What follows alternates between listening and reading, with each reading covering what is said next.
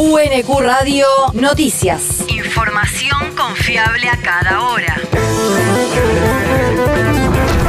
El clima. El Servicio Meteorológico Nacional indica que hoy se espera una máxima de 14 grados con cielo parcial a algo nublado. El viento soplará del este a lo largo de toda la jornada. El país. Proyecto para reducir la indigencia. Lo presentó la senadora nacional Juliana Di Tulio en la Cámara Alta y tiene por objetivo establecer una prestación monetaria mensual no contributiva y de alcance nacional que permita el acceso a una adecuada alimentación a las personas que se encuentran en situación de extrema vulnerabilidad.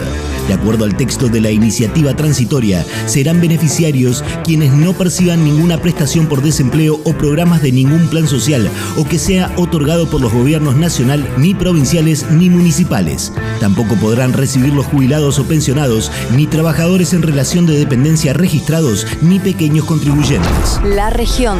La provincia ya envía turnos para vacunar a menores. El Ministerio de Salud de la provincia de Buenos Aires informó que comenzaron a enviarse los primeros turnos para que los niños de entre 6 meses y 2 años inclusive puedan vacunarse contra la COVID-19. En la provincia de Buenos Aires vamos a estar enviando los turnos para las personas de 6 meses hasta 2 años inclusive, Nicolás Creplac, ministro de Salud de la provincia. que era el último grupo que nos quedaba por vacunar. Estamos enviando entonces los turnos que serán en los vacunatorios para el COVID y de paso también para completar esquemas de vacunación del calendario. Es muy importante porque sabemos que la vacuna es la principal herramienta que tenemos para poder seguir dando vuelta a la página en esta pandemia que sigue mejorando la situación en función de la respuesta, cuidados y vacunas que nuestro pueblo ha llevado adelante. Los familiares a cargo deben anotarlos a través de la página vacunatepba.gba.gov.ar o a través de la app Vacunate PBA. Se estima que son 500.000 los y las bonaerenses de esta franja etaria que podrán recibir esta primera dosis. El territorio. Decimoquinta Feria Nacional Verazate y Artesanías.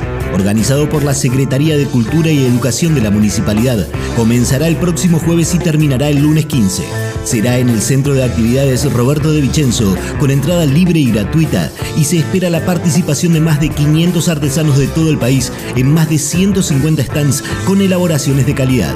La exposición fue declarada de interés provincial y municipal y obtuvo el sello de calidad de directrices de gestión turística para ferias de artesanías entre 2015 y 2017. El mundo. Jornada violenta en el paro opositor por el aplazamiento del censo en Bolivia. La medida de fuerza convocada por los seguidores del gobernador de Santa Cruz, Luis Fernando Camacho, terminó ayer su primer día con un violento ataque de miembros de la Unión Juvenil Cruceñista a una vigilia instalada por vecinos y comerciantes en un barrio de la capital del departamento.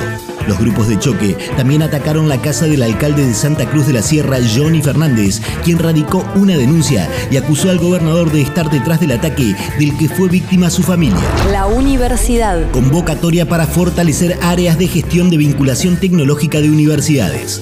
El Ministerio de Educación de la Nación, a través de la Secretaría de Políticas Universitarias, lanzó la convocatoria para el fortalecimiento de las áreas de gestión de vinculación tecnológica destinada a 59 universidades nacionales y provinciales de gestión pública.